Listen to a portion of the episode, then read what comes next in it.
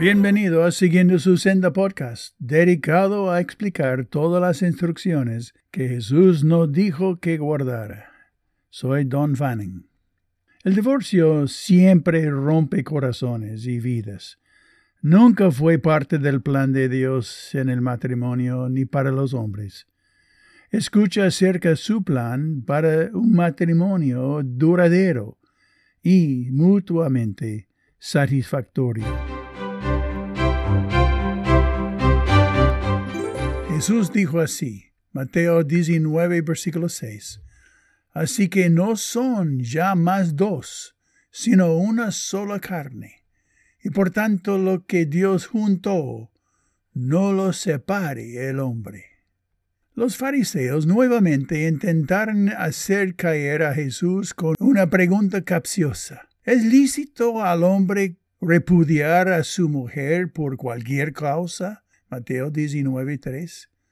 Esta pregunta surgía de un malentendido en Deuteronomio capítulo 24 versículos 1 a 4, en donde Moisés parecía fomentar el divorcio. Jesús aclaró la instrucción de Moisés al explicar que él permitió el divorcio solo por la, como dice, la dureza de sus corazones. Inclusive los discípulos de Jesús reaccionaron con asombro a su enseñanza contra el divorcio. Si es así, es la condición del hombre con su mujer, no conviene casarse. Capítulo 19, versículo 10. Ellos querían controlar a sus esposas, amenazándolas con el divorcio. No podían ni siquiera imaginar que un vínculo de amor o de mutua sumisión sean tan poderoso para unir a un matrimonio permanentemente. Jesús les respondió con una pregunta intimidante. ¿No han leído? Mateo 19:4. Jesús espera que todos nosotros leamos y conozcamos correctamente todas las instrucciones que Él nos ha revelado. Luego él pasa a explicar cuatro razones por las que el divorcio nunca fue el plan de Dios.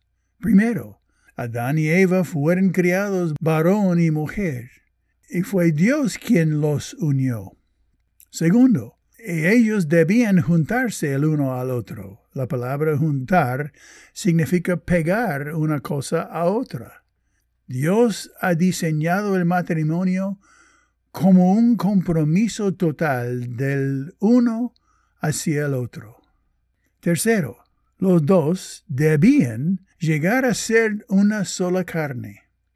El hombre y la mujer casados entre sí viven juntos y hacen cosas juntos. Son amantes y se rehusan a pensar en ninguna otra persona. Son un solo cuerpo inseparable hasta la muerte. Son uno solo en pensamiento, metas, deseos, dirección, compromiso y sumisión a Dios. Cuarto, todo matrimonio en el mundo está diseñado por la intervención de Dios. Dice que Dios los unió.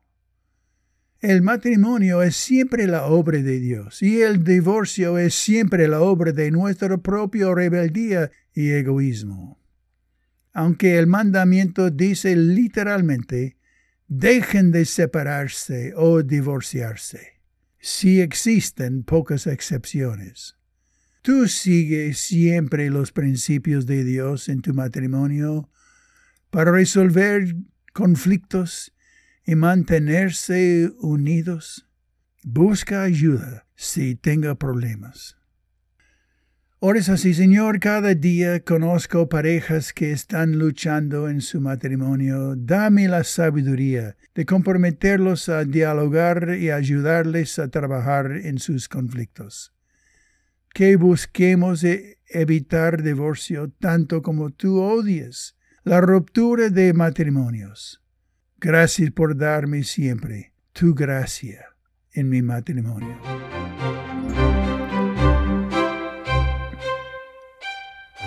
Bueno, gracias por haber escuchado y merites en cómo estos preceptos y principios y merites en cómo estos preceptos y principios pueden impactar en tu vida, con las vidas de tus amigos. Y compártelo con un amigo y deciden cómo los dos pueden practicarlos para quedarse fiel a la palabra. Bueno, hasta la próxima vez que Dios te bendiga mientras que aprendemos juntos cómo seguir su senda.